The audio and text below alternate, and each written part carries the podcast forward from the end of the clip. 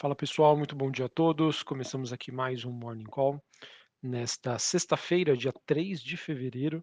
Eu sou o Felipe Vilegas, estrategista de ações da Genial Investimentos. Bom, pessoal, nesta sexta-feira a gente acaba tendo um dia com um viés um pouco mais negativo para as principais bolsas globais. É, e neste momento, então, a gente acompanha aqui a maioria das bolsas europeias e futuros norte-americanos caindo é, tendo como principal justificativa os resultados bastante decepcionantes que a gente acompanhou ontem à noite para Apple, Amazon e Alphabet, que é a dona do Google, que acabaram jogando aí uma água fria no último rally que estava sendo alimentado aí pelo otimismo dos investidores em relação ao processo de política monetária nos Estados Unidos. Assim, pessoal, esses resultados dessas grandes empresas mostram que, infelizmente, a desaceleração econômica está sufocando a demanda por eletrônicos, pelo e-commerce, computação na nuvem e também a publicidade digital. E obviamente que isso está trazendo agora um sentimento um pouco mais negativo depois do resultado aí da, dessas três das maiores empresas dos Estados Unidos e do mundo. Só para passar aqui para vocês, é, olhando para as bolsas europeias, Londres na contramão subindo ponto 18, mas a bolsa de Paris na França queda de 0,27 e de Frankfurt na Alemanha queda de 0,64. Olhando para os futuros norte-americanos, S&P caindo 0,86, Dow Jones queda de 0,34 e a Nasdaq caindo quase 2%. O VIX, né, apesar desse, digamos assim, dia de maior volatilidade, de maior aversão a risco, está caindo, tá? O VIX ali na faixa dos 18,54 pontos, queda de 1%. O dólar, o DXY, queda de 0,15, 101,60 pontos. Taxa de juros de 10 anos nos Estados Unidos caindo 0,22 a 3,39. Bitcoin caindo 1,5%, 23.400 dólares. E além disso, a gente acaba tendo também um dia mais negativo para as commodities. Já já eu falo um pouquinho mais sobre elas. Bom, pessoal, como eu já disse anteriormente, a, as bolsas né, globais elas vinham né, de um janeiro muito forte, de um início de fevereiro, comecinho de fevereiro também, de fortes movimentações positivas, e muito disso, pessoal, se justificava pelo fato de que os dados ligados à inflação nos Estados Unidos, em algumas regiões da Europa, no mundo como um todo, estavam sendo melhores do que o esperado. Ao passo de que os investidores entenderam que existiria espaço, então, para uma, para uma política monetária mais flexível, ou seja, menos dura, é, inclusive, né, o mercado especulando a possibilidade de nós termos uma queda da taxa de juros nos Estados Unidos ainda em 2023. Só que aí, como eu já disse, veio o banho de água fria, a gente teve aí resultados é, negativos dessas empresas e aquilo né, que a gente vem comentando com vocês. O mercado, uma hora na narrativa de flexibilização de política monetária, do outro lado, a, uma redução da atividade econômica realmente aí batendo nos resultados corporativos, e eu acho que esse cenário ainda deve continuar é, para os próximos meses, trazendo assim um ambiente de grande volatilidade. Beleza? Para hoje, pessoal, sexta-feira, o grande destaque vai ser os dados do payroll, sobre, dados sobre o mercado de trabalho nos Estados Unidos. Esse número será divulgado hoje às 10h30 da manhã. A estimativa é de a criação aí de 189 mil vagas de emprego e, obviamente, que o mercado também vai acompanhar a divulgação de dados sobre a taxa de desemprego e a inflação salarial. Além disso, hoje também sai dados sobre o ISM de serviços e, obviamente, que são todos dados aí importantes para o mercado entender qual é a situação da economia norte-americana. Os BCs deram um recado bastante claro nessa semana. Eles disseram que estão data dependentes e, por isso, né, acompanhar a agenda macroeconômica de hoje vai ser super importante para o mercado aí fazer aí as suas é, considerações sobre o cenário nos Estados Unidos e se realmente existe espaço ou não para um afrouxamento da política monetária. Beleza? Sobre as commodities, pessoal, a gente tem o petróleo caminhando pela segunda é, queda semanal, à medida com que o otimismo sobre a recuperação da demanda chinesa acaba diminuindo e os estoques nos Estados Unidos continuam aumentando. O contrato negociado em Nova York, o WTI, bem próximo do 0 a 0, mas uma queda leve, 0,07% de queda, 75,83 dólares o barril. E o Brent, que é o contrato negociado em Londres, queda de 0,11, 82 dólares o barril. Em relação aos metais industriais, a gente tem o cobre subindo 0,33 neste momento, níquel caindo 0,88, minério de ferro na China tendo uma alta superior a 1%. É, em relação a essa movimentação é, dos metais, mesma coisa, tá? A gente tem o mercado ainda reponderando as suas expectativas em torno da reabertura da economia chinesa.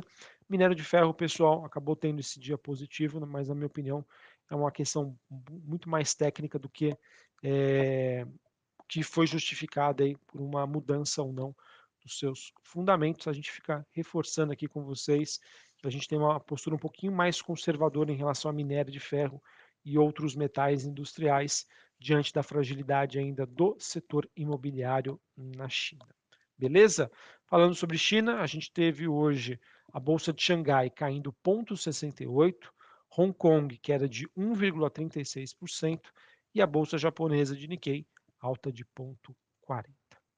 Falando agora sobre o Brasil, pessoal, acho que que nós teremos aí de destaque que deve repercutir hoje nas bolsas, no câmbio, né, nos juros, foram as falas ontem, tá, do presidente Luiz Inácio Lula da Silva, ele que voltou a criticar a autonomia do Banco Central.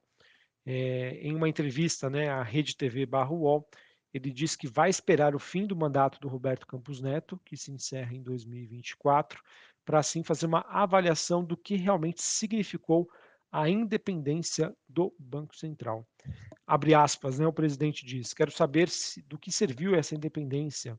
Vou esperar né, esse cidadão terminar o mandato para fazer uma avaliação para saber o que significou um Banco Central independente. O presidente também disse que não há razão né, para o BC estar mantendo a Selic em 13,75 e que a meta de inflação, que hoje está em 13,25, acaba sendo um exagero.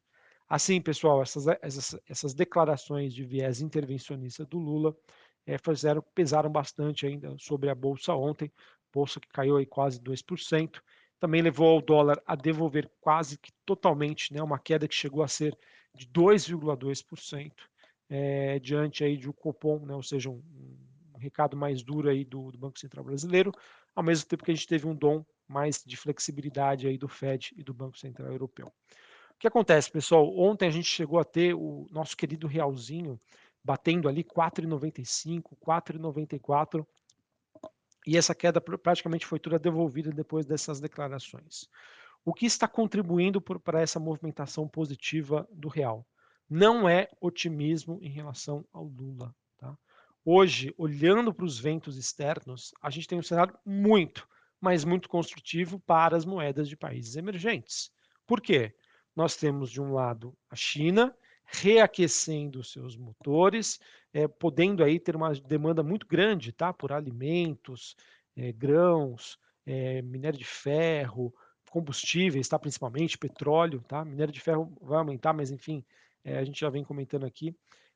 do outro lado, pessoal, você tem os Estados Unidos né, adotando uma política monetária em que sim, a gente ainda tem uma elevação, mas o discurso segue mais dovish, e o mercado acreditando né, que a taxa de juros tem espaço para cair nos Estados Unidos já agora em 2023. Né? Ou seja, você tem um título de dívida nos Estados Unidos que fica menos atrativo, ou seja, o fluxo de dólares diminui, ao mesmo tempo que a China vai fortalecer a demanda por moedas de países emergentes. A combinação perfeita né, para o real se valorizar. Além disso, pessoal, o que, que nós temos? Expectativa de uma taxa de juros mais elevada e por mais tempo no Brasil, por conta de uma, de uma sinalização de maiores gastos públicos, descompensando aí a, a, a conta né, entre receitas e despesas. Então, quando você tem esses três fatores, China reaquecendo, Estados Unidos com uma política monetária, possibilidade à frente mais frouxa, e aqui no Brasil uma taxa de juros muito alta, a combinação perfeita aí para uma valorização do real, mas que ontem né, foi deixada para trás por conta desses discursos mais intervencionistas. Então, pessoal, não tem jeito, tá? Enquanto o real ele estiver né, nesse patamar mais baixo, o Lula muito provavelmente vai continuar com esse discurso mais à esquerda, mais intervencionista, falando para sua base, questionando tá, a independência do Banco Central, dentre outros. Tá? Infelizmente, essa é a situação que, eu, que a gente tem, mas aquilo, tá? Os ventos lá fora favorecem para que ele tenha essa postura. Se a gente tivesse lá fora uma situação bastante adversa, do tipo Estados Unidos continuando a subir juros, China com problemas ainda envolvendo a Covid-19, muito provavelmente a gente estaria aí com o real nas máximas dos últimos anos. Tá bom? Então, é aquilo, tá, pessoal? Infelizmente, a gente vai ficar, ter que ficar com um olho no peixe, outro no gato. É, ao mesmo tempo que existe né, um imã que puxa o real para baixo, se o governo não ajudar, não tem como, tá? É, ah, Vilegas, mas o real é uma das melhores moedas de 2023. Sim, é a melhor moeda, mas seria poderia estar nadando de braçada muito lá na frente, tá? É, não me surpreenderia o real hoje ah, ali na faixa dos 4,80, 4,70, se a gente não tivesse esse discurso, esse posicionamento hoje que o governo está adotando. Beleza? Bom, pessoal, então acho que era mais ou menos isso que eu tinha para comentar para vocês. Um dia de queda das bolsas globais, queda aí para a maioria das commodities. Então pode ser que a gente continue ainda nessa visão aí menos construtiva em relação à bolsa brasileira, com o mercado reponderando e reconsiderando aí essas falas do presidente. Um abraço a todos, uma ótima sexta-feira para vocês e até mais. Valeu!